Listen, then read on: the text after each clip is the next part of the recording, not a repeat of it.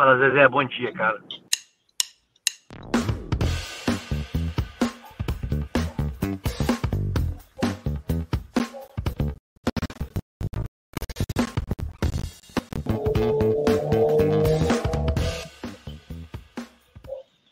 Fala, Zezé. Boa noite, cara. E com essa introdução maravilhosa que o editor fez em três minutos antes de começar o programa, a gente inicia o nosso episódio de hoje, episódio 34, para você que nos acompanha aí.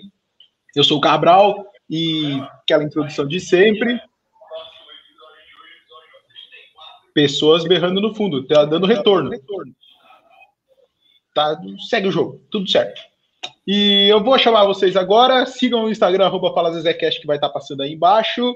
E é isso aí. Vou começar chamando o Diogo, porque hoje tem moral. Diogo, vem para cá, teu destaque para a galera aí, tá contigo. Fala, Zezé. Boa noite, cara. Tudo certo, gurizada?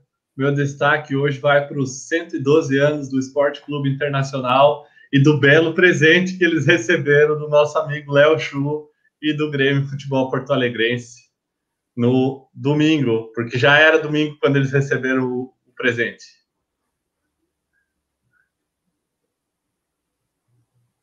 Tá sem áudio, Cabral. Testando o Braille de novo aqui em homenagem ao nosso amigo Andrei. fazer gol com a jogada ensaiada tudo mais já é difícil. Esperar virar meia-noite para fazer o gol da vitória, só o Léo Chu consegue fazer isso aí. É, Andrei, teu boa noite aí, teu destaque para a galera também.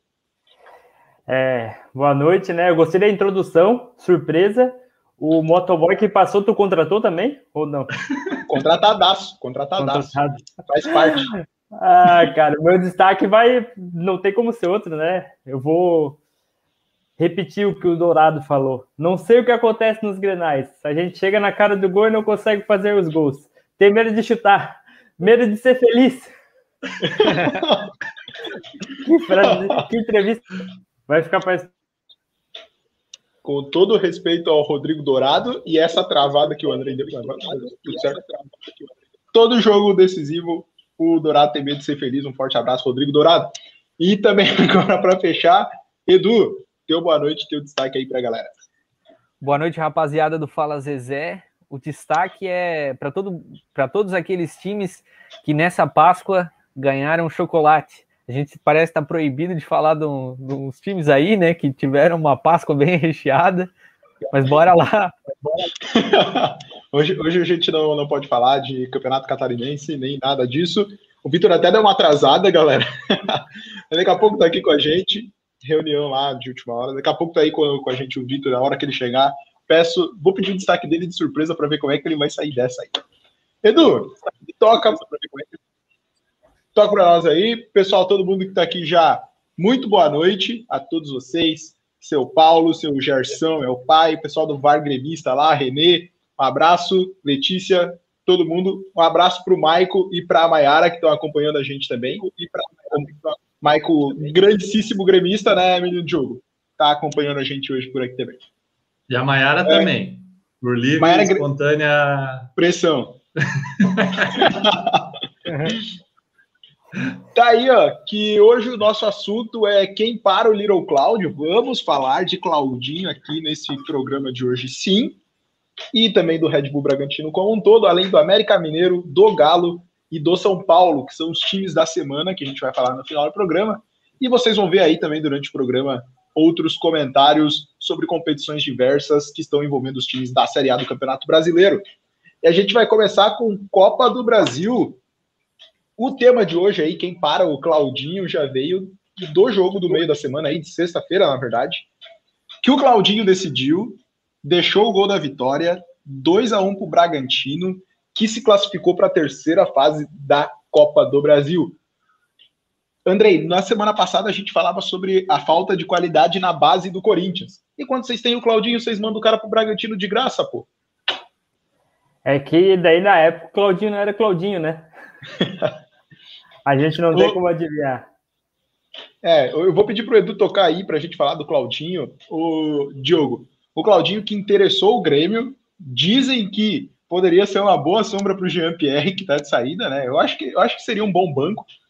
Cara, eu aposto que o Jean-Pierre não tem esse mapa de calor na carreira, com todo respeito ao Jean-Pierre. Se pegar a carreira do Jean-Pierre, ele não pisou em tantos lugares do campo assim. E tá aí, Diogo, antes de deixar teu comentário sobre o Claudinho, 75 jogos pela RB Bragantino, 30 gols, 17 assistências, praticamente aí uma participação de gol a cada dois jogos, 82% de acerto de passe, 55% de acerto de drible, e esse número está destacado, a gente já vai falar por quê. E 46% dos duelos ganhos nesse mapa de calor aí do Claudinho, que joga mais próximo ali, um cara que se movimenta demais, Diogo.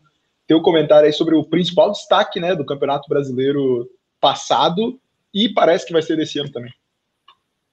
Cara, o que o Claudinho corre num jogo, eu acho que o Jean-Pierre deve ter corrido na carreira inteira dele até hoje. Uh, é aquele tipo de negócio que eu, é claro que ele não vai sair esse negócio porque o Red Bull não faria um negócio desse. Mas caso existisse a possibilidade, tem que assinar na hora, cara. Uma troca, talvez, porque o Claudinho é muito mais jogador que o GPR, ele é muito mais efetivo. E eu li um texto interessante do PVC essa semana, onde ele fala dessa diferença do camisa 10 GPR e do Claudinho. Hoje, o que a gente quer no nosso time é camisa 10 que pifa os atacantes e que faz gol, que tenha passe em profundidade, é cara que dê, dê resultado, que seja efetivo. Não adianta o cara ter aquele, aquela postura bonita em campo, dar um toquezinho ali, outro lá, sabe? Correr pouco. Cara, isso aí não, não existe mais. Não tem mais espaço para isso no futebol. O, se pegar e comparar os números, né, e até o mapa de calor, que daí é covardia, o Claudinho ele é muito mais efetivo ele traz muito mais resultado para o time do que o GPR. Que, aliás, eu acho que não vai mais jogar no Grêmio, né? Já está escanteado, o Renato já deixou ele de lado. E, sinceramente, a gente tinha esperança nele, mas não mostrou resultado. Tem um extra-campo também que atrapalhou muito ele. Então, não vejo ele jogando pelo Grêmio novamente. É, eu acho muito difícil. E eu lembro que tempos atrás eu falei que eu, se o Flamengo pudesse contratar um meia para ser banco de Arrascaeta e Everton Ribeiro, eu queria o Jean-Pierre. Peço desculpas a todo mundo que teve que ouvir essa atrocidade saindo de mim, tá? Peço desculpas mesmo. é, aqui o Eric e Andrei ainda lembrou que a base do Corinthians desperdiçou Claudinho, Everton Ribeiro e ficou com o Lulinha. Essa aqui é a, síntese. É que jogador vive o momento, né? E eu lembro do Claudinho na base do Corinthians e ele não era o Claudinho que é agora. Obviamente, quando o jogador amadurece, o Claudinho é um meio de campo e precisa de jogos e, enfim, ser maduro para conseguir desenvolver seu futebol.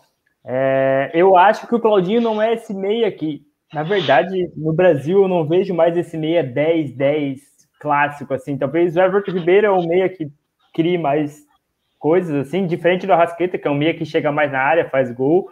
É, os, e os meias, os que eu lembro, assim, de surgir, que são os 10 clássicos, é, tinha o Fabrício Oia no Corinthians, que era muito bom, que era um 10 clássico e não deu em nada, foi vendido agora lá para Coreia, sei lá para onde. Uhum. Tem é, o, o Ganso, que era nosso 10 clássico também, que não deu em nada, e o GPR, quando surgiu, também era a mesma coisa. Ele era nosso 10 clássico e, porra, quando eu vi os primeiros jogos dele, eu pensei, cara, que bicho bom. Nossa, ele jogava demais. E aí, desanda. Eu acho que, na verdade, o futebol moderno não permite mais o 10 clássico. Não permite. Eu acho que um tu... negócio bom, um negócio bom seria o Corinthians estar tá pagando os 25 milhões no GPR. A gente troca com o Luan. ah, mas o Diogo já falou que aceitaria na hora o Luan, né? Então, esse aí é até um negócio que bobear o Diogo aceitaria. É, o... Tem uma entrevista do Sidorf em 2012, quando o Ganso estava bem no São Paulo, já, já não era mais nem no Santos, mas teve uma época ali que ele estava bem no São Paulo, que aí os caras estavam falando de Europa, e aí o Sidorf fala assim: o Galvão pergunta para ele, Sidorf, o Ganso daria certo na Europa? E ele fala, não. Aí todo mundo da bancada fica, como assim não? Ele fala, não, não tem intensidade. Não. Que é o caso que a gente está falando aí desse camisa 10 clássico, cara, que é muito difícil hoje em dia tu ver se criando no futebol brasileiro ou qualquer outro, é, por conta disso. O camisa 10 hoje ele tem muito mais esse mapa de calor que o Claudinho mostra aí, e talvez assim o mais devagar, vamos dizer, não sei se esse é o melhor termo, dos camisas 10 seja hoje o Arrascaeta e o Everton Ribeiro, como o André colocou.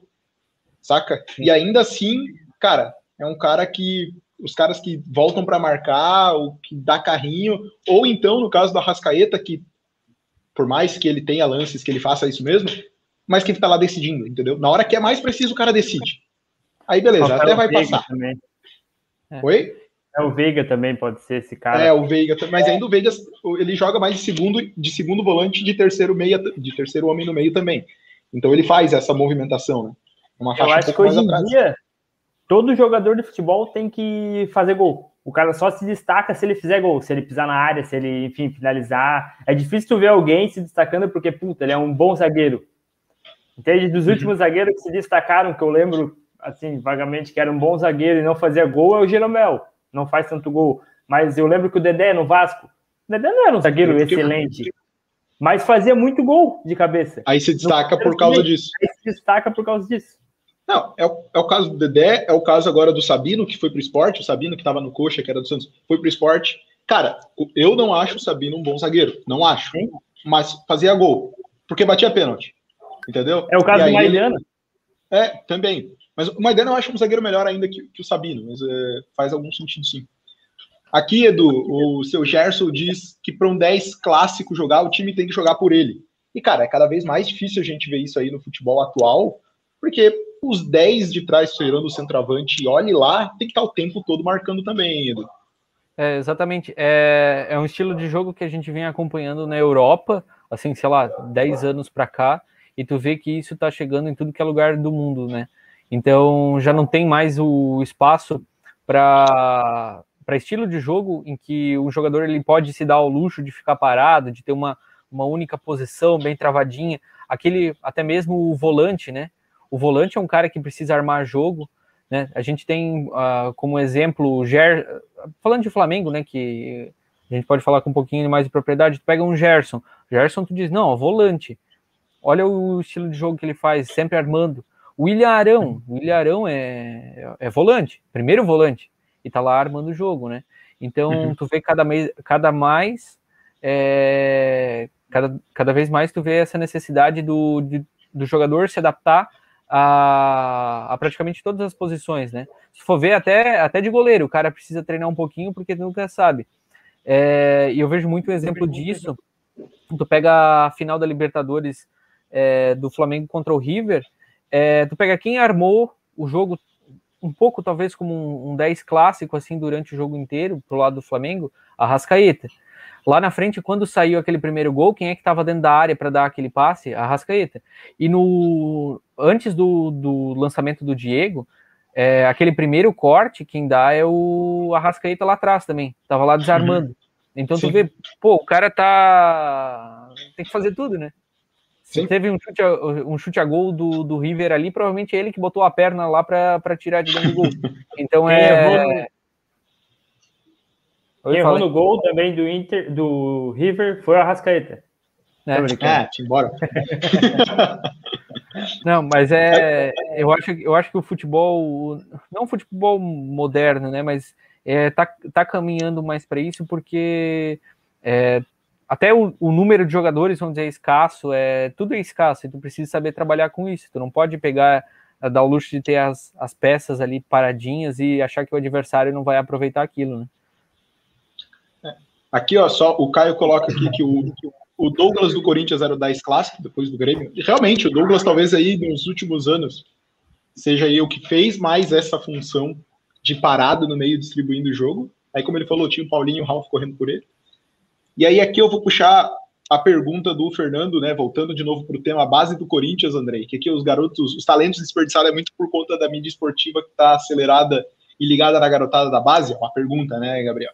E aí a fama repentina sobe e o cara se acaba. É. Cara, eu, assim, ó, eu concordo com o Fernando, porque o GPR fez o exemplo do, do GPR de novo. Ele fez alguns jogos bem, ele já estava no Bem Amigos, os caras pagando muito pau para ele, falando que era o 10 clássico, que jogava muito, que não sei o que, sabe? Aí, tipo assim, o cara já fica achando que ele é o melhor jogador do time uh, que ele não precisa mais correr, porque ele é, é um cara clássico, não sei o que, não sei o que, todo jogo os caras falavam a mesma coisa, ele jogando bem ou jogando mal, E eu acho que sim, que isso, isso afeta muito, porque uma coisa é o cara tá, tá lá trabalhando, fazendo, uh, fazendo o trabalho dele sem muita mídia, uh, é outra coisa a partir do momento que tá todo mundo em cima de ti, acompanhando, uh, vendo se tu vai bem, se tu vai mal, o cara fica pressionado e tem jogador que não tem cabeça para isso. Cara, eu acho que concordo totalmente com o Diogo, a imprensa estraga muito os jogadores, mas enfim, acho que não é só aqui, daí é, não é culpa da imprensa, é culpa do jogador que tem a cabeça fraca, né? Eu vi uma entrevista uma vez do Marquinhos Santos, que jogou pelo Havaí, que foi do Havaí e tal, jogava no Santos com o Neymar. Ele falou que o Neymar, com 17 anos, é, o cara chegava de helicóptero no treino e saía de helicóptero, porque tinha muito jornalista querendo falar com ele. Então, pô, tu imagina, cara, com 17 anos, tu é o melhor jogador do Brasil, tu tipo, tá no auge, assim, sei lá, da tua vida em qualquer sentido, e o cara tem que manter a cabeça boa para continuar jogando bola, sabe? E, enfim, ele é fenômeno porque até hoje ele tá lá, jogando em alto nível. Então, ele é fenômeno porque até hoje ele tem a cabeça ruim. Brincadeira, Neymar. Um forte é, abraço aí, que foi expulso no final de semana. É. Ah, mas, mas, é tipo assim, tu imagina tu com 17 anos ganhando o que o cara ganhava, aparecendo em todos é. os jornais, todas as revistas. Mano, eu ia, sei lá, andar de cueca dentro de campo. Todo aqui, ó. Comentário preciso do Andrei. A falta é... de vergonha. Eu vou puxar depois aqui o comentário do Maico. A gente vai falar do Grenal aqui, Maico. Aí eu vou puxar o comentário aqui sobre a zaga do Grêmio. Vamos falar do Kahneman e do Juan também, beleza? Eu vou pedir, Edu, toca aí, ó, pra gente cumprir aqui a galera. A pauta, aliás, a galera. Essa semana ainda tem mais três jogos de envolvendo os times de Série A, tá? É, Fortaleza vai pegar o Ipiranga do Rio Grande do Sul jogando lá em Fortaleza. O Bahia pega o Manaus, lá de Manaus. E o Juventude pega o Vila Nova, aqui do bairro Vila Nova, no Arroz. Brincadeira, piada para pessoal que está aqui em Joinville acompanhando a gente. E, então, assim, ó, três jogos aí de times da Série A na semana da Copa do Brasil. Pergunta rápida aqui para vocês: alguma chance de ter alguma surpresa aqui? Para mim, tem uma. Pra o Ipiranga vocês. vai ganhar do Fortaleza.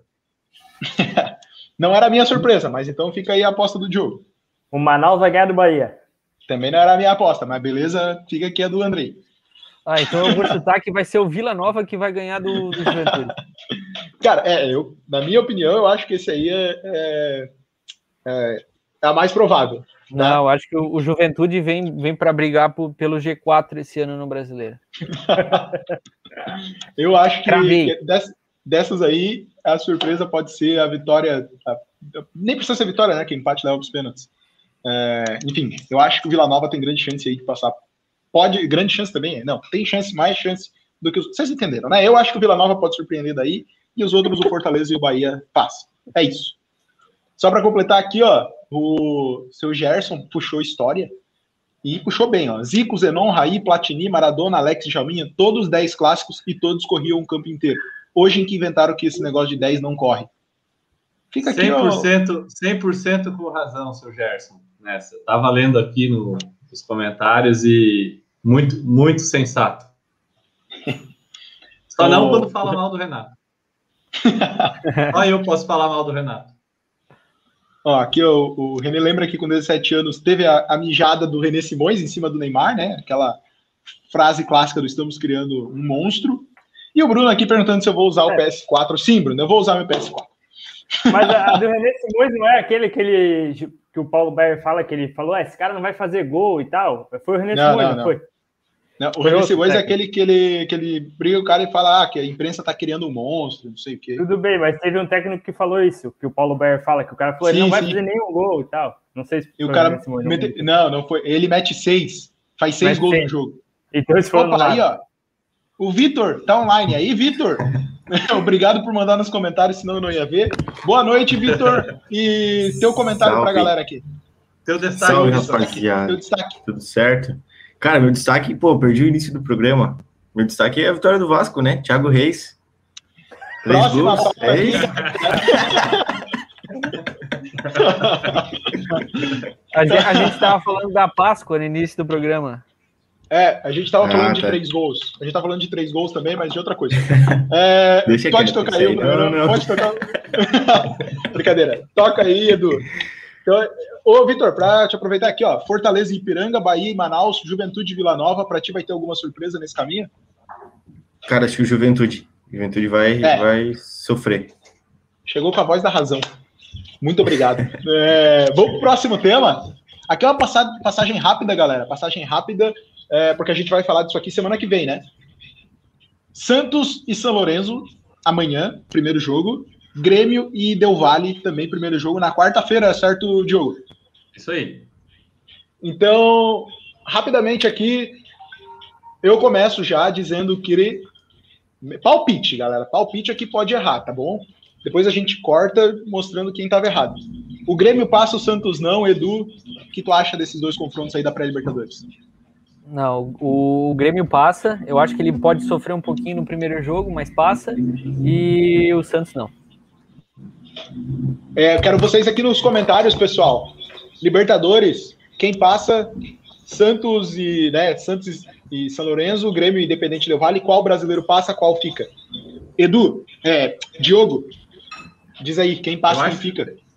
Eu acho que passa o Grêmio e passa o Santos também. Passa os dois para ti. Isso aí. Beleza. Menino Andrei. Siga o Diogo também, para mim passa os dois. É, nosso brother Eric Rocha, lá do lado B da Cast. Lado B, desculpa, da Paixão, lado B Cast lá, ó, podcast para falar de Série B. Também acho que os dois Brazucas passam. Vitor. Sigo o voto do relator, passam os dois. Passa os dois, então. Diogo, o Renê colocou aqui, ó. Sem o Renato, tu não tem medo? Cara, eu acho que ele faz falta, com certeza vai fazer falta na, no vestiário o, a presença do Alexandre Mendes não é a mesma que o Renato tem, mas eu não acho que seja algo que possa interferir no resultado do jogo. E também não acho que vai ser um jogo fácil, cara. Não tô achando que o Grêmio vai lá ganhar facilmente, não. Eu acho que se voltar com empate com gols de lá já é um bom resultado para ganhar na arena. Justo. O Fernando colocou aqui ó, que o Grêmio passa o carro no Del Valle contrariando o Diogo. E que o Santos tomara, vai ser Tomara que ele esteja. Pelo tomara que ele esteja certo. Então aqui para o Fernando também passam os dois brasileiros.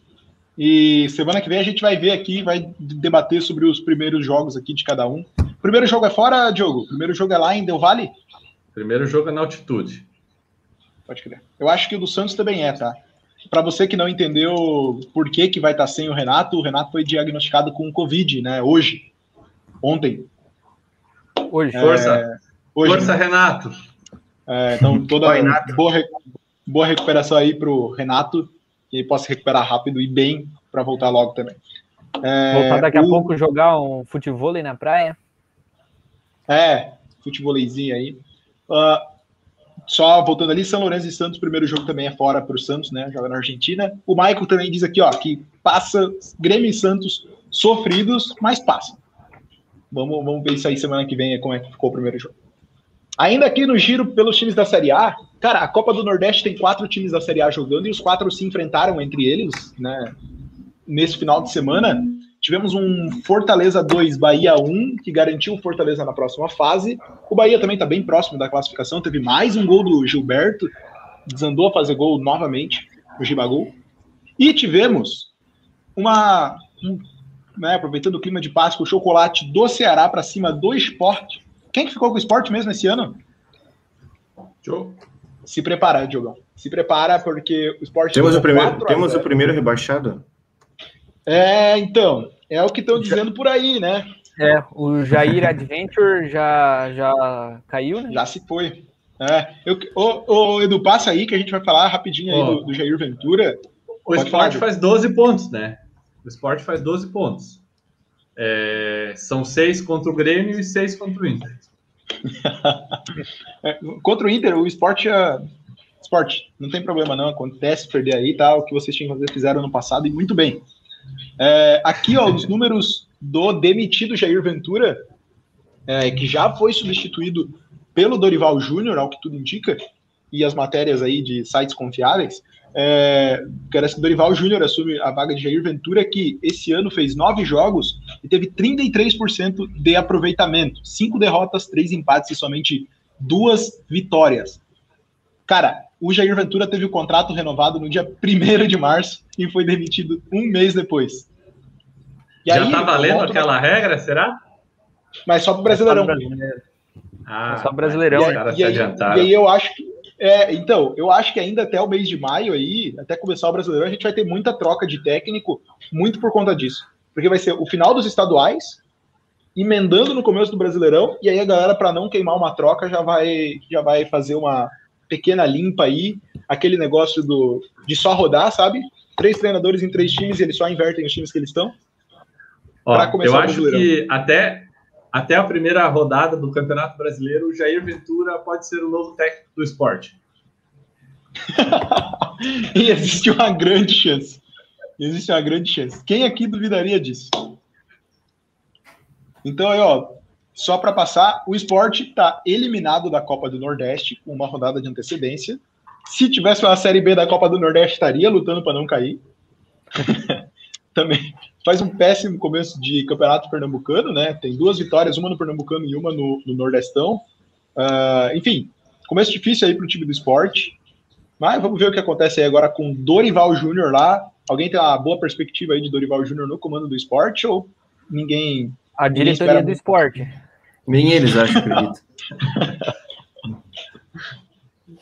vamos ver aí o, a cena dos próximos capítulos no Leão da Ilha. É, pode tocar. Vamos entrar agora nos nossos estaduais maravilhosos. E eu quero mais uma vez, Edu, aí, só que passe, porque a gente vai entrar no Grenal, eu acho. E aí, para alegria aqui do Diogo, do Maico, do Renê e de toda a nação que torce contra o Inter aí também. Uh... Aí, ó. Vou começar com números do jogo. Opa! Vou começar com números do jogo para a gente entrar no debate, tá? O Grêmio teve 42% de posse de bola contra 58% do Inter. Chutou duas vezes a menos, né? 9 para o Inter, 7 para o Grêmio. Teve quatro escanteios para cada lado, dois cartões amarelos pro, pro Grêmio. E dado importante aqui também era se o time estava de aniversário sim ou não. O Grêmio não estava e o Inter estava. E o Inter perdeu mesmo assim. Gol de Léo Chu aos 40 e tantos do segundo tempo. Já tinha virado meia-noite, Diogo. Já era aniversário do Inter, já era Páscoa. Tudo isso para um gol de Léo Chu.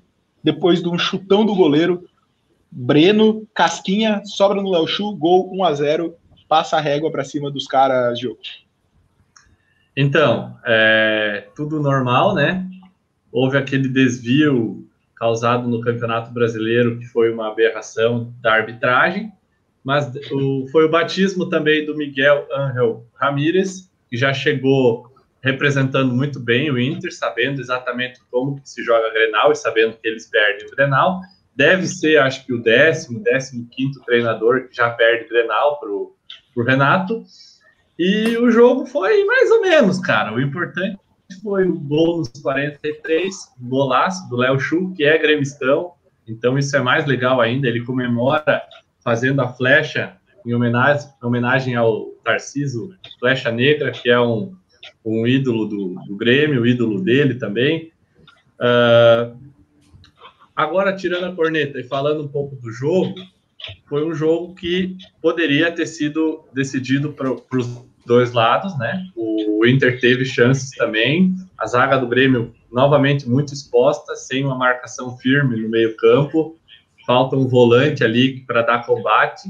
Teve uma jogada até que o zagueiro do Inter pega a bola no meio-campo e corre, dribla o zagueiro do Grêmio, sai na cara do gol. Se não fosse zagueiro, teria feito aquele gol, né?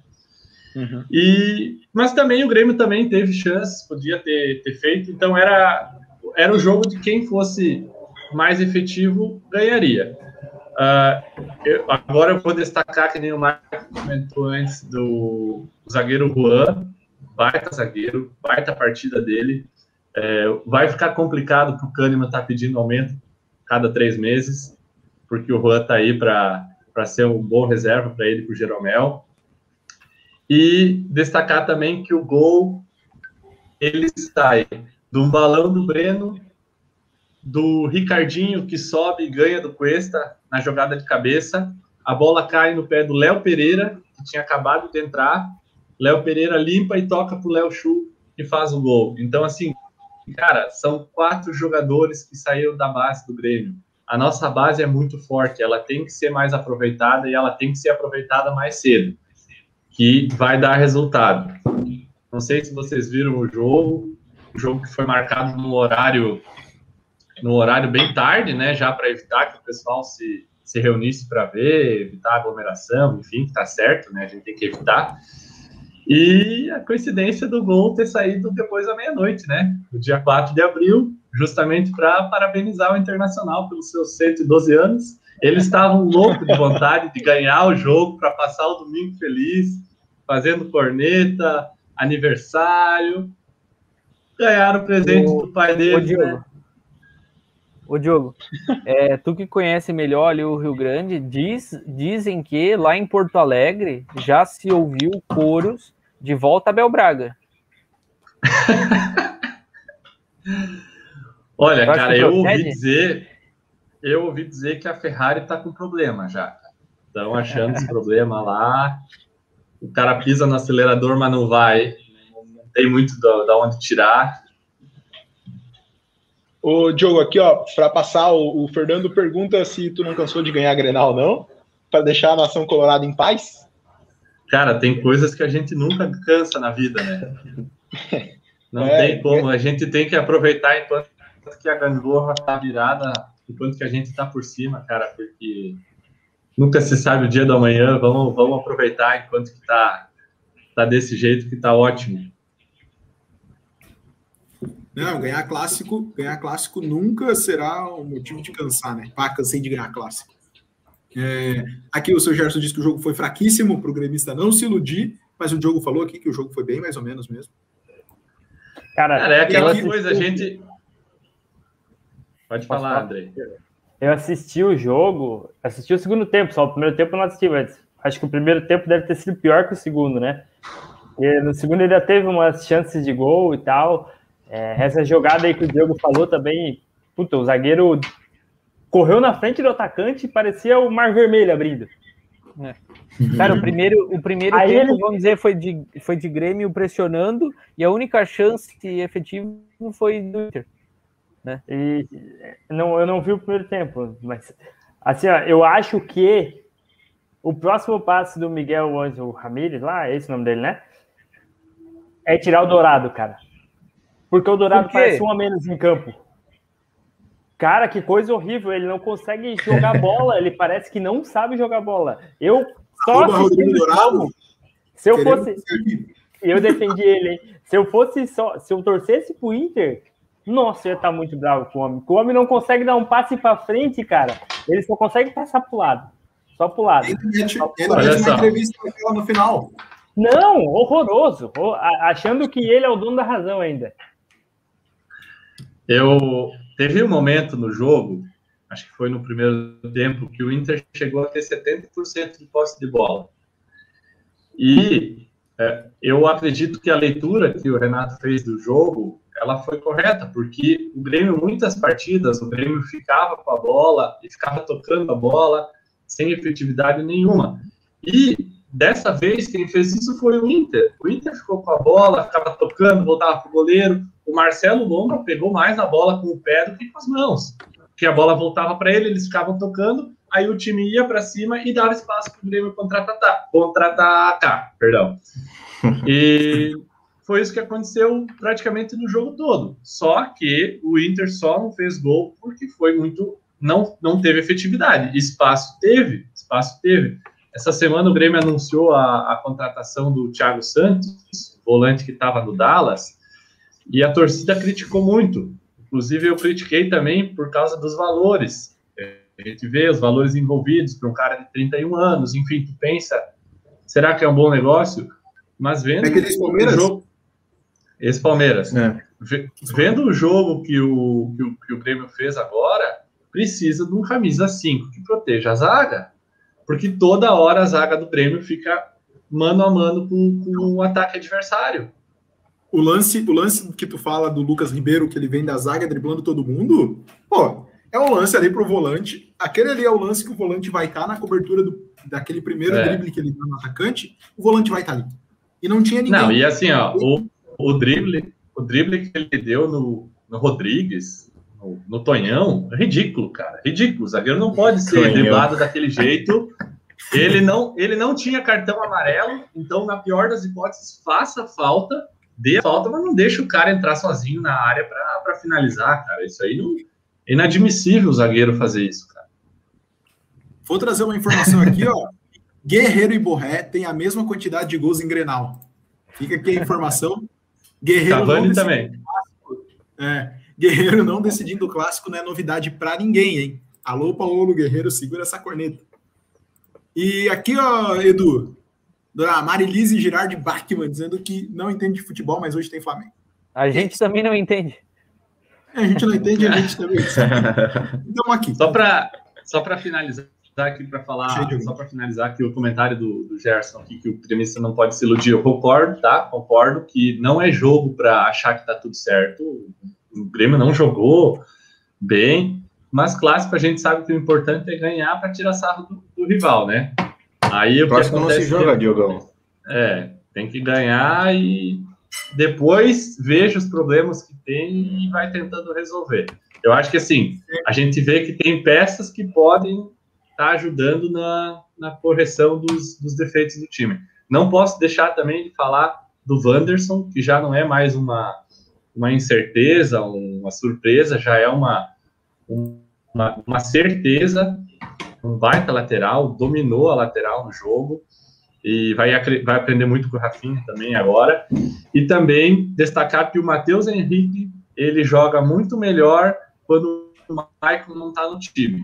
Sem entrar no mérito se o Michael tem que ser titular ou não, mas o, o, que, o que a gente percebe é que o Matheus Henrique e o Michael juntos não se acertam. Não se acertam. Os dois, o, o Matheus Henrique fica perdido e a partir do momento que o Michael sai, o Matheus Henrique começou a jogar melhor. E o Darlan também, que entrou muito bem no, no jogo, entrou muito bem no segundo tempo.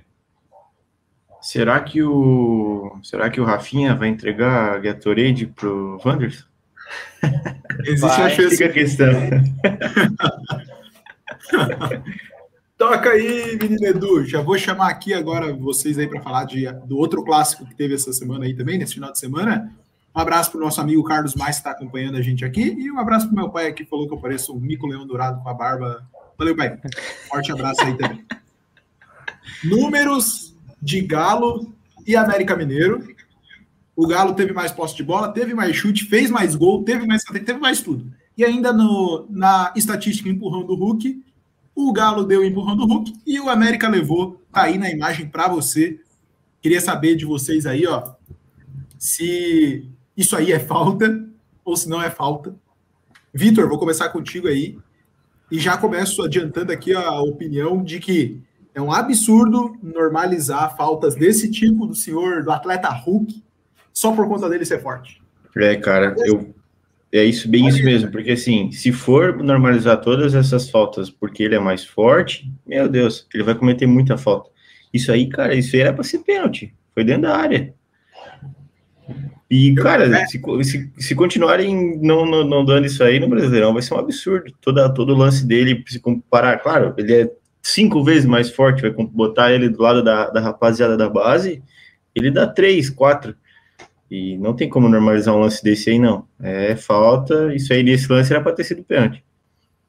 É, Andrei, pô, olha o lance aí de novo, vou botar na tela outra vez. Cara, eu queria botar aqui o GIF, mas não, não conseguimos achar a tempo. Mas ó, o braço na, nas costas é extremamente nítido. É nítido aí. Ele fez uma essa semana aí também, umas duas semanas atrás, que ele vai só no corpo do cara da mesma forma. E aí, ao invés ainda de ser marcado falta, que, ah, pô, é que o Hulk é forte. Isso aí é falta, né, André? Com o braço, sem o braço, empurrar nas costas é falta. Que se, se for com o ombro, é falta de qualquer jeito. Se for o Hulk, se for o papo empurrando nas costas, é falta, não tem o que fazer. E assim, a forma que o cara cai, ele cai, pô, quase dois metros longe, cara. É não, é um absurdo. É absurdo, absurdo, absurdo, absurdo. Roubar, roubaram o meu América. Começou. é, o, o, Eric diz aqui, ó, que o, a torcida do Galo não, não, né, tá aí nervosa por, pelo jogo contra o Cruzeiro. Duvido muito, Eric. Não, assim, não. Mas, mas assim, é possível, né? Dizem, Toda dizem é, nossa solidariedade para o nosso amigo. mas dizem que é freguês lá, né? Dizem que é freguês lá, então é, é como o Diogo falou, fase boa ou fase ruim, jogando bem ou mal, o negócio é ganhar clássico para tirar onda. Né, Vitor? Não, brincadeira, o Vitor não é um bom exemplo para falar disso, não. Não, mas o, o clássico, agora, quer, quer falar, entrar no assunto? O clássico do Jack é Havaí, Figueirense Ah, e Criciúma. não. Eu tava falando do Vasco, pô. Tava falando do Vasco. Ah, tá. Não, que não, também- tudo bem. Aí complica também. Esse outro assunto aí complica também. Cara, o, o absurdo é se o, se o Hulk faz isso jogando no Atlético, imagina se ele estivesse jogando num time de verde, cara. Seria muito complicado. Por ele ser o Hulk, eu gostei se foi isso. É, eu acho que foi a intenção dele. Não, mas, cara, nesse lance, nesse lance eu particularmente não achei falta, porque a International Board deixa bem claro que assim, se não dá na bola, vai no braço. Não, mas o problema é que ele tá jogando bem, cara. Ele tá jogando bem. Só que, pô, normalizar uma falta dessa aí é loucura. Não, agora o, tá o- um adendo pro que joga o Nath Fernandes. Mano, Demais. É. A gente vai falar dele. É, A gente vai eu- falar dele. Joga demais. É isso. demais. Chorinácio. É, a gente Esse é vai um falar cara que não dá pra sair do, do Cartola, né? Não, Não vai, esse não vai dar. Esse não vai dar. E assistência ou gol, certeza. vai a gente vai falar dele. 30 cartoletas. É, É. a, gente, a gente vai falar deles daqui a pouco aí, do, da contratação do Nacho, inclusive. Mas que jogador é o tal do Nacho Fernandes? E o Hulk, sobre ele estar jogando bem, cara, eu não sei, eu acho que ele é mais forte do que bom jogador. É, aqui, ó, na tela, o América Mineiro chegou com esse jogo a 14 jogos sem vencer o Atlético. A última vitória foi lá em 2016, em maio de 2016. Alô, galera lá do Decadentes. Faz esse corte aí depois pra gente botar lá no Instagram, editor. Forte abraço aí pra vocês. Queremos vocês aqui e duas vitórias do América nos dois turnos do Campeonato Brasileiro pra cima do Galo. Edu, toca aí. Algum mais comentário, desculpa, entre Galo e América, pessoal? Ah, depois de ver essa, esse retrospecto do América aí, eu, se fosse o presidente do América, não emprestava mais o estádio para o Atlético. Eu também não. Deixava É, mas o estádio, esse estádio do Galo aí que estão fazendo vai ser bem da hora também, né? Se Animal, chegaram né? a ver, Animal. vai ser bem da hora. Animal. De onde que o Galo tá tirando tanto dinheiro, né, cara? A gente vai falar daqui a pouco. Sem spoiler, André. A gente vai falar disso aí daqui a pouco. É que eu não recebi o script. o editor toda vez aí inventando no meio do caminho, no improviso. Aí, ó, estaduais, naquele panorama lá, certo? Quem tá bem, quem tá médio, quem tá mal. América e Inter estavam lá em cima, mas perderam um clássico, caíram. Não tem como. O esporte, lá embaixo ainda. A gente trouxe o Atlético Paranaense para cá, porque tem dois jogos no estadual e duas derrotas. Se é o principal, se não é, é o Atlético Paranaense. Fraco, fraco demais. Dois jogos, duas derrotas, merece estar na última coluna ali. Beleza? Quem contrata o. Matheus Babi não merece sair da última coluna também. né? É, e, e fechou, hein? 1,2 milhões à vista. do. Toca aí, produção. É, o Edu, né? Edu, toca aí, Edu. Porque agora a gente vai entrar nos times da semana da galera. E aí, ó, panorama geral de quem já foi. Já falamos de Corinthians e Cuiabá do André, já falamos do Flamengo e do Atlético Paranaense do Edu, do Fluminense e do Palmeiras com o Vitor e o Grêmio e a Chape com o Diogo. E hoje vamos de quem? América Mineiro, Bragantino, São Paulo e Galo. E é a primeira vez que a gente chega nessa parte, galera, com 43 minutos de live. O que é uma vitória para essa bancada aqui. Sem acelerar o programa, hein? Foi, foi na moral, foi na, manhã. Começamos com América Mineiro, Andrei. E a gente fala aqui, ó, fator Lisca doido. Até onde isso aí impulsiona o time do, do América a brigar por alguma coisa a mais que não somente a. Todo respeito aí, toda a solidariedade a quem caiu aí em uma das quatro casas abaixo aqui, porque teve um barulho de gente caindo agora aí, foi uma beleza. É, Andrei, Lisca doido, né? Até onde influencia aí. A gente vai falar da saída do Ademir, que ia sair, mas não saiu, e da chegada dele, Ribamar, no time do América Mineiro. Andrei, o que esperar desse América Mineiro aí, com o Lisca doido no comando? Cara, é, eu acho que um técnico de futebol ele tem que ter, claro, né? Primeiramente ele tem que saber treinar um time, né? Conhecer, enfim, desenvolver táticas e ele tem que ser muito motivacional, tem que ser basicamente um psicólogo, né? É, o Lisca doido ele é muito motivacional, ele joga com o time, ele joga com a torcida, ele briga, dá declaração polêmica, xinga jogador, abraça jogador, e isso incentiva o grupo, incendeia o grupo. Estão me ouvindo? Não, tô, tô te ouvindo, te ouvindo. É, eu acredito que o Lisca doido é, uma, é um dos pilares desse América Mineiro uh, na, na, no Brasileirão. E por o Campeonato Mineiro ser um pouco mais fraco e já basicamente ter três classificados, né? Em tese teria, que são Atlético Mineiro, América Mineiro e Cruzeiro, né? O Cruzeiro está em quarto, eu acho, se não me engano. É, ajuda ele, porque ele não precisa ser tão competitivo agora, mas ele consegue ganhar moral para chegar na Série A bem. É, a saída e não saída do Ademir Cara, o Ademir também. Se o Lisca é, uma, é um pilar do, do América Mineiro, o Ademir é outro pilar do América Mineiro, porque na Copa do Brasil e na Série B, o que a gente viu do Ademir demonstrando, né? Tem muito futebol, claro que apesar de ser futebol profissional, muda a Série B para a Série A, que a gente sabe que tem jogadores que se dão muito bem na Série B e não se dão nada bem na Série A, enfim. Mas acredito que o, que o Ademir vai se dar bem na Série B e tem a. grande chance da Série A, desculpa, que ele já se deu bem na Série B, né? E tem grande chance de ser a revelação do Campeonato Brasileiro da Série A. Eu ia te perguntar se eu estou exagerando, se ele pode ser aí o Claudinho, o que o Claudinho foi ano passado, não tanto, porque o Claudinho foi a mais, né? Todo mundo sabe. Uhum. Mas pode ser. É, acredito que ele não tem esse potencial que o Claudinho tem, né? tanto assim, mas acho que vai ser um bom protagonista para a Série A. Também vou deixar no meu cartola às vezes. Cara, e a chegada porque... do Ribamar. Falei, falei. É, até, que, até porque, assim, é, se tu pegar ali esse jogo contra o Atlético, é, o Atlético tipo, ganhou o jogo, pá, tu, tu vê o resultado final, tu acha que foi um jogo esplendoroso do Galo, é, mas na verdade não foi bem assim é, consistiu muito em estar tá minando o, o, América, minando principalmente o Ademir. Que, pô, os caras não deixaram o Ademir jogar.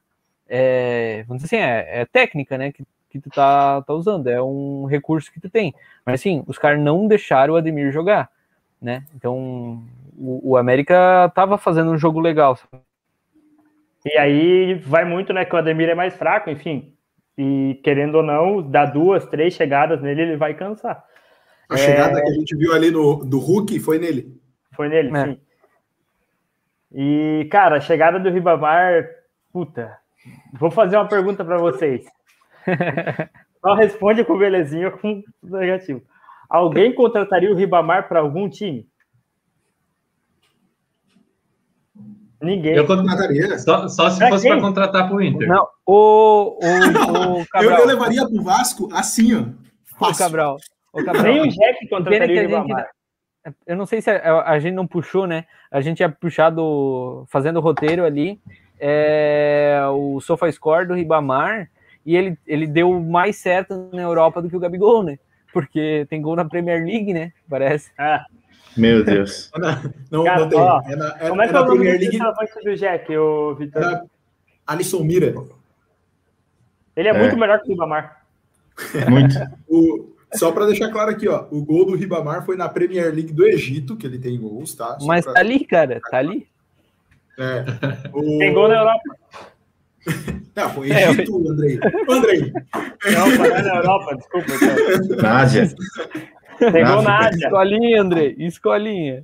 Quem daqui tem gol na Ásia? Na África. Ei, mas o, esse script, esse script aí. Sei lá. Esse script aí não quer dizer muita coisa, porque estava escrito. Estava escrito aqui no script que o Andrei ia fazer essa parte do programa imitando o Lisca doido. Na próxima. Do, na... do nada. Eu não sei imitar o Lisca doido, velho. Então vai treinando, vai treinando que durante o campeonato vai ter que fazer. Em algum momento vai ter que Então, então imita o Pedro. A barba, a, a barba do Gabriel foi para te imitar, Diogo? Foi. Passamos Perdeu aqui, o rumo. Acabou o América Mineiro. Passamos. Acabou o América Mineiro. Não, brincadeira. Vai, vai passar aí porque tem dados do América Mineiro O Ribamar, galera, ele tem 100 jogos como profissional e 18 gols. Tá on fire o menino Ribamar, além de duas assistências.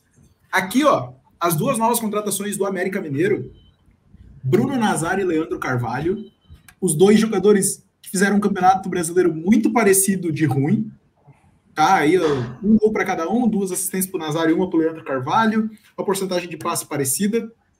E o Bruno Nazar ainda foi melhor porque teve, né, aqui ó, uma nota uma nota do Sofá Score lá para a galera que acompanha.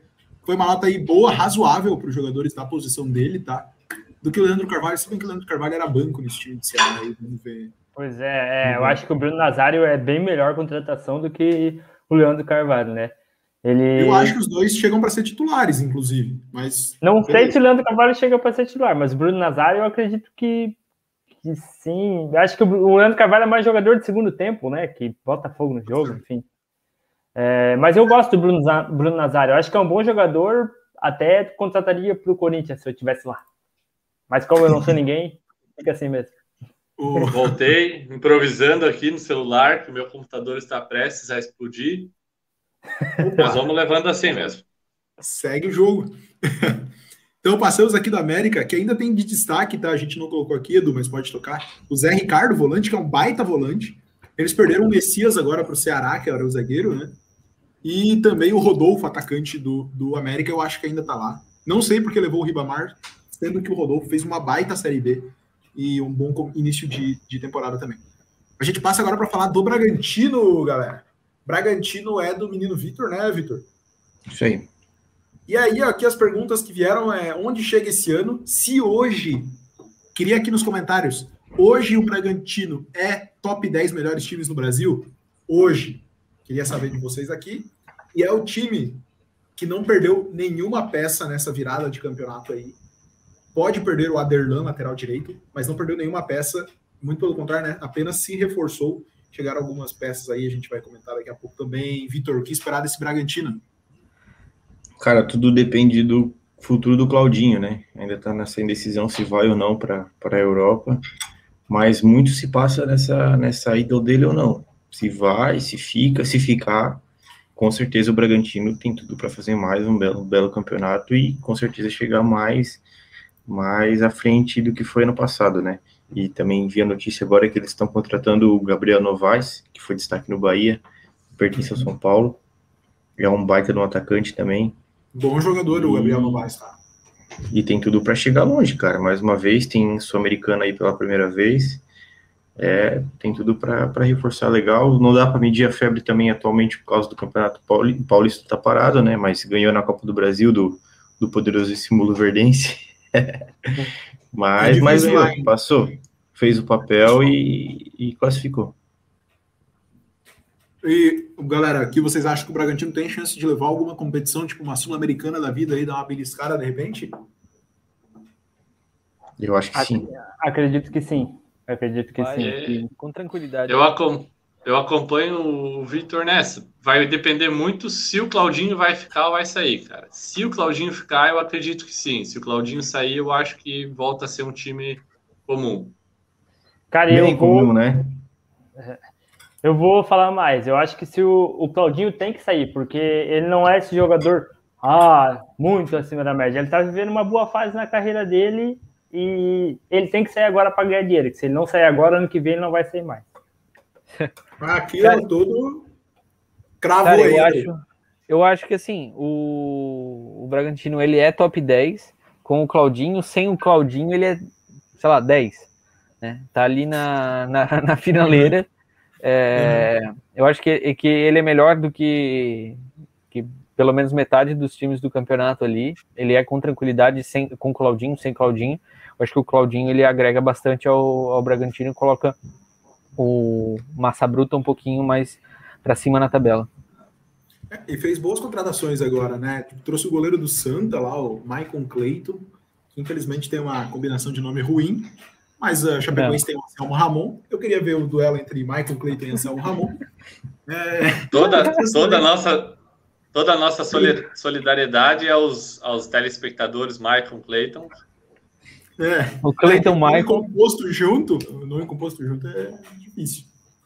É, Pô, Diogo, o Maico que tá acompanhando com a gente não é Michael Cleiton, né? E eu mandei essa, né?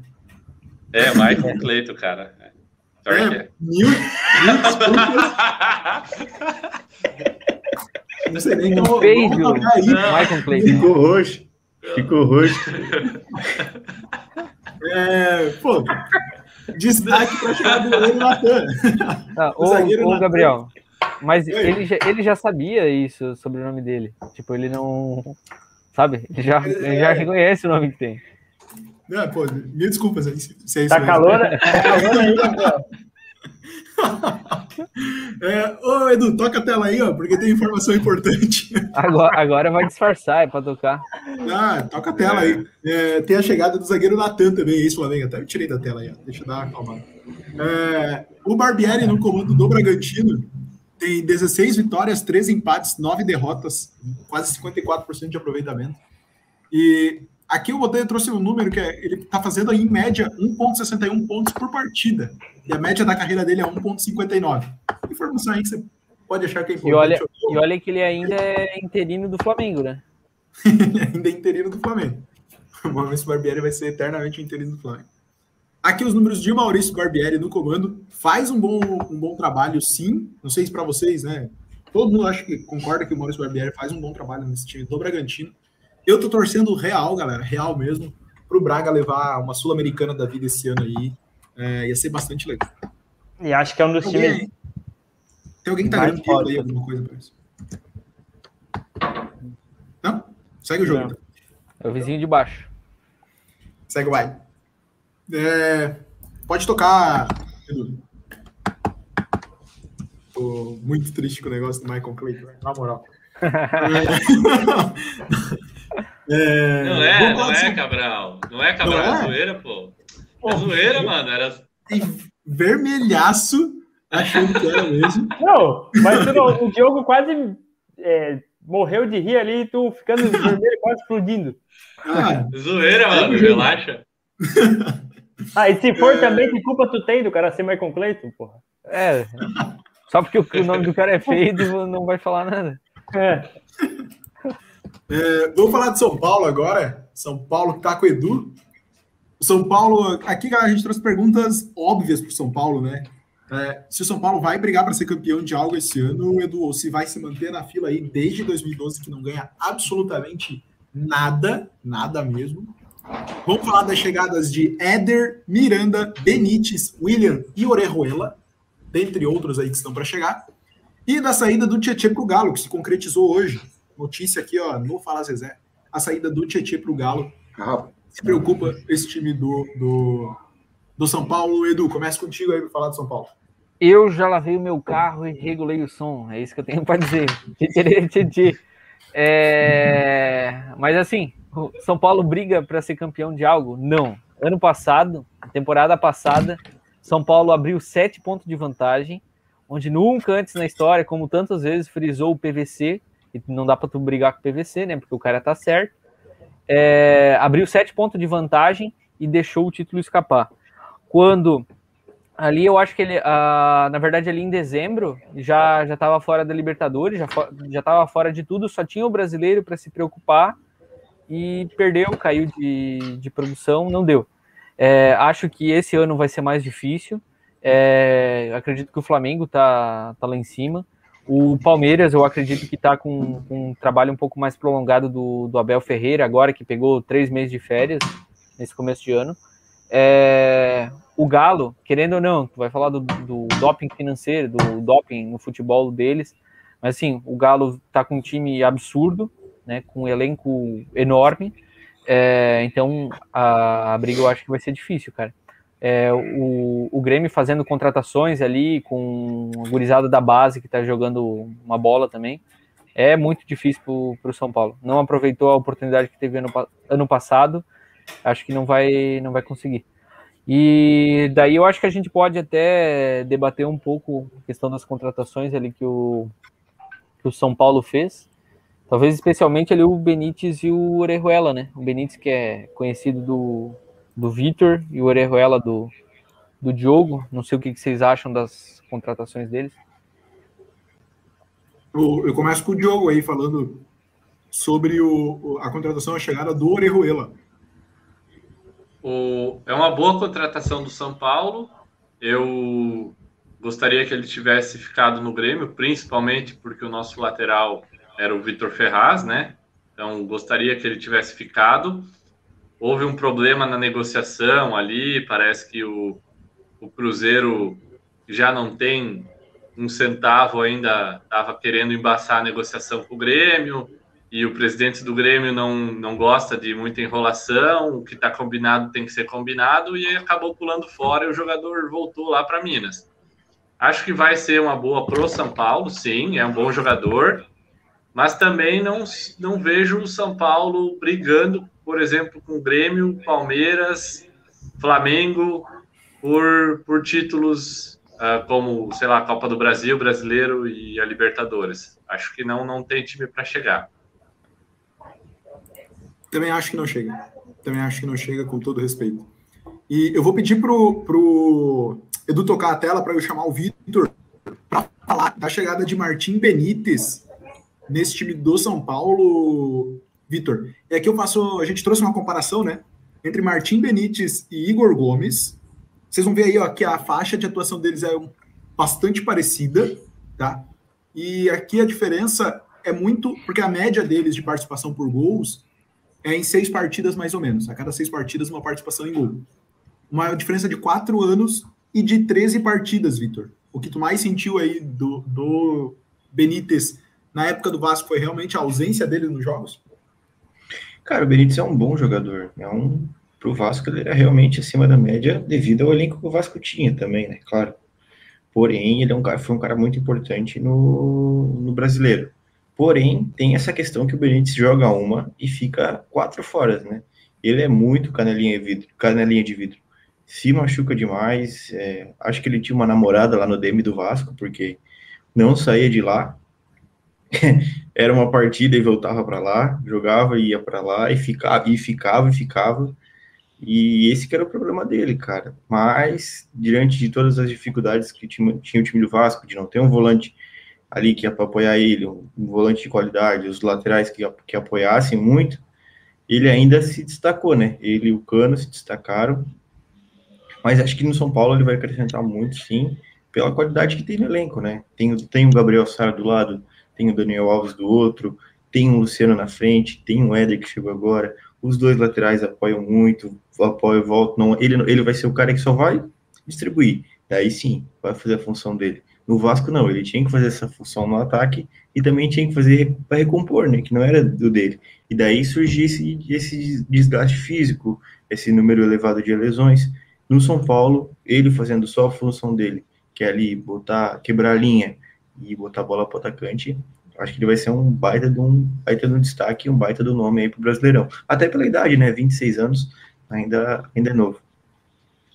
Edu, Andrei, vendo aí os números de Igor Gomes, vocês trariam o Martim Benítez por empréstimo, né? Que é ainda do, do, do Benítez para o São Paulo é por empréstimo. Se eu não me engano, o São Paulo desembolsou mais de 3 milhões de reais, 4 milhões de reais para contar com o Benítez no elenco do tricolor. E paga o salário integral ainda, né? E paga o salário integral, exatamente. Cara, eu, eu traria, acho o Benítez um jogadoraço, mas né, tem que ver essa questão aí que o Vitor falou, de ser o jogador chinelinho, né? Sempre no DM, sempre no DM, sempre no DM, e daí não dá a sequência de jogos. Mas assim, no Vasco ele não deu uma sequência de jogos e a gente achou ele um jogador regular, pelo menos, né? Foi bem pro elenco do Vasco. Então, se ele manter uma sequência de jogos, eu acredito que ele, que ele vai deslanchar aí no São Paulo. E o São Paulo que contratou um centroavante agora, né? O Hernan Crespo. Vai, vai jogar junto. Hernan Crespo. e já aproveita aqui, ó, que o Eric colocou. Vocês estão esquecendo do fator Crespo, que tem total condições de fazer esses água de arroz aí, fazer um bom campeonato brasileiro. Vocês já acham que o Crespo pode ser um cara que vai mudar realmente aí esse, esse time do São Paulo? Não. Acho que não, cara. Tem que, tem que mostrar muita né? coisa. Cara, eu, é. eu acho que pode, pode ser sim, mas só, só quando começar o campeonato para a gente saber. É. Eu acho que pode ser, mas até agora o Crespo não foi esse treinador. Ganhou uma Sul-Americana? ganhou uma Sul-Americana. Mas eu não acho que ele foi esse treinador. É, que ele vai chegar assim com pompa para dizer: não, o Crespo pode mudar o, o ritmo das coisas no São Paulo. Edu. E só ali, terminando de falar do, do Benítez, já talvez a gente já puxa um pouquinho do, do Galo. É, mas assim, é, a contratação do Benítez, pô, é uma paulada na folha salarial do São Paulo, que já estava se desfazendo do, do próprio Tietê para poder aliviar a própria folha salarial. Só que assim, o São Paulo tem uma dívida absurda lá com, eu acho que é o Dinamo Kiev, né? É com pelo Tietê. Ele emprestou pro, pro Galo, tipo, a, de graça, né? O Galo vai pagar só o salário do cara. E uhum. ele ainda vai ter que honrar a dívida dele com, com o Dinamo Kiev. Com o Kiev. Então é, é meio complicado. Negociação ruim, na minha opinião. Péssima. Eu acho que não. Considerando a troca. Considerando a troca. Tá? É, por isso. Porque se ele for um grupo organizado, ele pega o dinheiro que tá devendo, parcela e paga lá. Mas Exatamente. Ou, ou, não, pega, pega e empresta o cara, vamos dizer assim, ah, vai, vai virar vai virar reserva o Tietchan. Beleza. Pega e empresta o cara, mas assim, pô, paga o aluguel, né? Vai botar mas, só a gasolina no carro? Com, com, certeza o Hernan Crespo liberou ele porque ele não estava nos planos, né? Então. Ah, certeza. Pô, mas o Tietchan já... foi um cara decisivo no final do Campeonato de São Paulo, não foi? A gente, nada. a gente, a gente traz números do Tietchan aqui. Quando vai falar agora do Galo, a gente vai trazer números do Tietchan. Antes disso, perguntas aqui, ó. Times da semana ainda, hora do Atlético Mineiro. Eric, agora é seu momento aí, ó. Pode falar bem do Atlético. Tem ninguém vendo, não. Dívida de um bilhão o Galo bateu. É o primeiro bi do Galo. Então, a primeira vez que o Galo conquista um bi aí é o bilhão de dívida.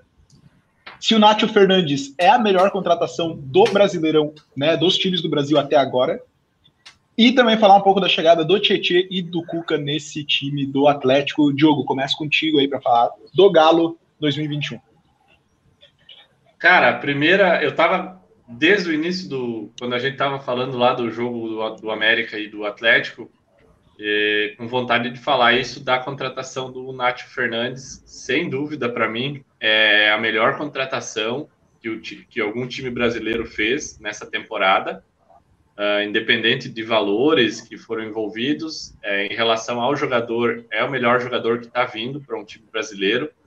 Uh, primeiro bi do Atlético, a gente a gente não entende como que a situação chega nesse ponto e não acontece nada com o clube. É o que a gente já tem falado, já falamos nos outros programas também, que são dívidas que acumulam, acumulam, acumulam e não acontece nada para o clube. O clube não é punido de nenhuma forma, o clube segue contratando.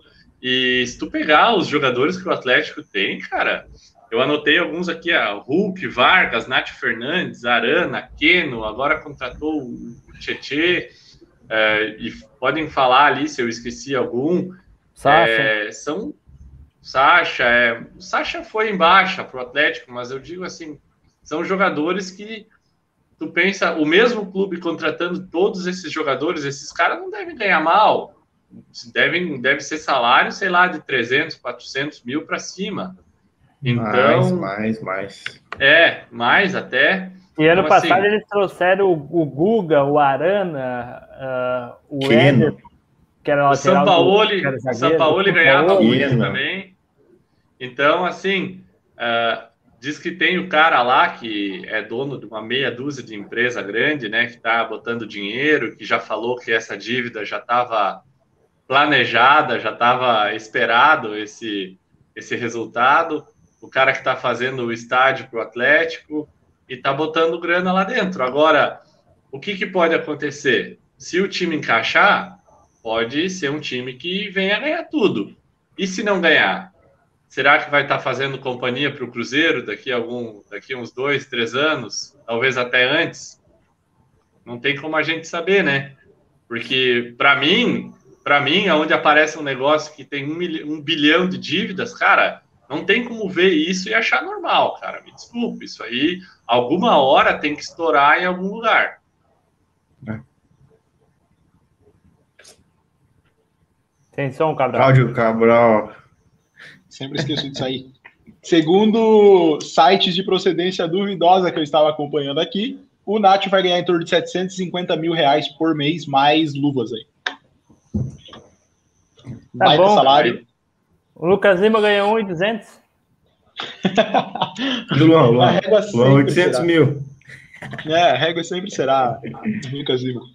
O, aqui o Eric coloca que a dívida dele já superou a do Cruzeiro, inclusive. Baita, realmente, se, pô, o Cruzeiro que tava lá, malzão, tá com uma dívida menor do que a do Galo. Mas eu não É. sei como é que, como é que o Cruzeiro tinha dívidas é, complicadas aí também, né? Tinha uma- um esquema. Eu não lembro muito bem, o Eric pode falar mais aí, mas tinha um É, esquema que daí- forte aí, né? O, o Cruzeiro também tá na Série B e o Galo tá na Série A, disputando a Libertadores. E aí, Eric? Mas não vai chegar. Aí é, aí é foda. Não, o, o Andrei, o Andrei tem um, um histórico aqui de espantar espectador. O Diógenes não aparece mais desde que ele xingou o Náutico. A gente, a, gente tem, a gente tem 10 telespectadores acompanhando ao vivo, cara, ele espan- espanta a audiência. Espanta cara. o Isso aí. Ô, Eric, ô, Eric, fica também o convite aí, caso tu queira pegar um- uma vaguinha ali de, de comentarista. A gente tá, tá precisando alguém ali do. para pegar o, o Sudeste, né? É, Fala que tá do precisando alguém da Série B aí. Não tem coragem, parça. É. É, o Vitor tá aqui já completando essa, essa cota. É, aqui, ó, Já foi preenchida. números do Tietchan no São Paulo. Segundo o SofaScore, 34 jogos no último Campeonato Brasileiro, 4 gols, 2 assistências, 93% de acerto de passe e 63% de acerto de drible. Segundo a fonte, Fernando Diniz, 52% mascaradinho, 33% ingrato e 48% perninha. Esses são os números de Tietchan na última passagem pelo São Paulo. Para vocês, galera, bom reforço do time do Galo. Quero ver ele onde que ele vai jogar com esse time do Galo aí. É. Cara, esse meio de campo tem Alan, Alan Franco, o Nátio Fernandes. Eu não sei onde o Tietchan vai entrar real. Jair, Tem um- eu não sei. Tem os moleques É da o- base. que é É o Galo B. Ele vai É. fazer o Galo B. Né? Já Porque- se preparando pro ano que vem, né? Talvez. Fazer companhia com o Cruzeiro. Eu não sei real, não sei real onde esse time do do esse Tietchan vai jogar nesse time do Galo. O Galo tem jogadores melhores hoje que o Tietchan para serem para serem titulares. Não sei se para vocês é, É, o time do. Galo é muito completo, o elenco é muito forte. Talvez ainda o Galo precise reforçar é, a defesa. Que a defesa ainda tem o Hever jogando lá, então todo time tem O Igor Rabelo também não chega, né? Não chega, não chega.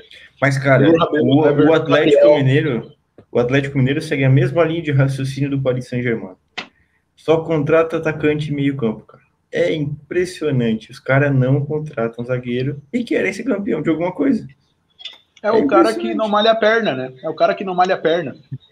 O cara é bombado e tem as canetas Bic. Não tem como. O Cabral, sobe o comentário do Carlos Mais lá pra gente. Tá aqui, Aí, ó. ó. Aí, ó. É isso. É verdade, pô. Mais do Chora, que. Andrei, tu tava tentando espantar um, um- Não, não, não, não, não, não. Tentou, tentou, tentou. Não. Tentou, tu quer Vocês estão pipocando. Vocês estão pipocando aí, ó. O, O Aí, Eric ó. colocou. Tá aí, ó. Ele eu tá aqui. Eu vou te Tá vendo? O cara não se sentiu ofendido, mas vocês se sentiram. Claro que ele sentiu. Tá aqui, ó. Vou te dar essa canja porque o corintiano chora a Copa do Brasil de 2018 até hoje. Rapaz. Tá aqui, ó, a devolutiva dele. Fazer o quê, né? E o Eu telespectador tem, tem razão. Sempre. Tirando o Estecanela, que eu bloqueei ele aqui por causa de um comentário de baixo calão. É real. Forte abraço, Lucas Estecanela. Foi bloqueado no YouTube. Pô, me quebra. Do Galera, canal infantil. Do do canal que... infantil. É, então. Galera, eu acho que fechamos a pauta de hoje. Edu, só toca aí pra ver se é isso mesmo. Mas eu acho que depois dessa a gente acaba.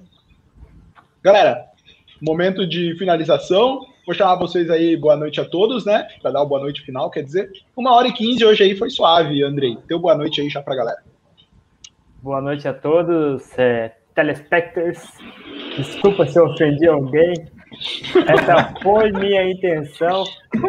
Michael Estou Clayton. aqui para ser polêmico.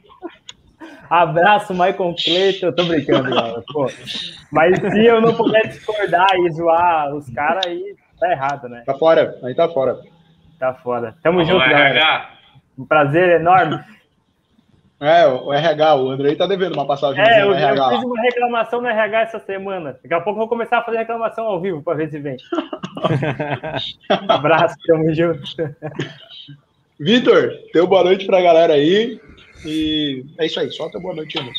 Valeu, galera. Boa noite. Prazer sempre estar aqui com vocês. Semana que vem, estamos aí de volta. Semana que vem a gente vai estar falando do quê, Edu? Talvez mais um título aí para toda a nação rubro-negra, aquela zicada, aquela zicada monstra agora.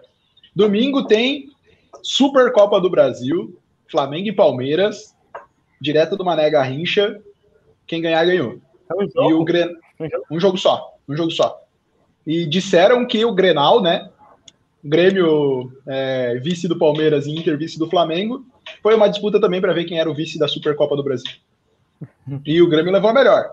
É, Edu, teu boa noite aí pra galera também. E teu palpite pro jogo. Só pra ti eu vou deixar essa moral aí. Porra, daí é Ah. foda. Não, Ah, gente, boa noite, galera do. Boa noite, galera do Fala Zezé. Um programa um pouco mais rápido hoje. Isso se deve ao conteúdo raso e superficial que a gente adora produzir aqui. Mas é isso aí, o palpite: 3 a 0 pro Mengão. Fácil. Tá, tá suave, zicada, clássica. Andrei, palpite aí pra Supercopa do Brasil pra gente fechar. Eu sou Mengão. Eu queria mandar um abraço pro Furla, que ele tá sumido desde ontem à noite, que ele me, fez a pergunta lá e depois desapareceu. Não respondeu, né? Não respondeu. Eu Nunca aí mais. Eu vi também. Vamos botar aqui, vamos botar aqui o que, que o Furla não respondeu? Vai, vai aí enquanto eu peço pro Diogo aqui o palpite. Diogo, é, palpite Flamengo e Palmeiras? Meu palpite vai ser. Não é minha torcida, mas meu palpite é 1x0 pro Palmeiras. Só para contrariar vocês. O Vitor também vai nessa linha, né, Vitor? Diz aí teu palpite aí pra final. Cara, 3x0 Mengão, que nem Não. Deus tira não, o não, título não, não, tá fora, Ah. tá fora. Zicada, zicada monstra. É, bota na tela aí, Edu, pra gente fechar o programa. Meu palpite 2x0 pro Flamengo. O Furla Tá. postou aqui, ó. Último campeão paulista, último campeão, último paulista campeão da Copa do Brasil, último paulista que ganhou o Brasileirão e último paulista que ganhou a Libertadores, todos o Palmeiras. O Andrei pediu É, para ele aqui dizer que embaixo. era o último, o último paulista que ganhou o Mundial e ele não Ih, respondeu. rapaz. Não sei o que aconteceu. Sumiu, Procura esse notícias sumiu. do Furla. Sumiu desde ontem. É, desde, desde as 10 para as 11 da noite de ontem. Galera, fechamos nosso programa. Obrigado a vocês que acompanharam até aqui. Obrigado a você que está acompanhando os cortes do programa nesse momento. Que não vai estar ouvindo isso porque a gente não coloca isso no corte também. Valeu? Um abraço a todos. Tela Um do Fala abraço, Zezé. Rodrigo Dourado! Sobem os créditos.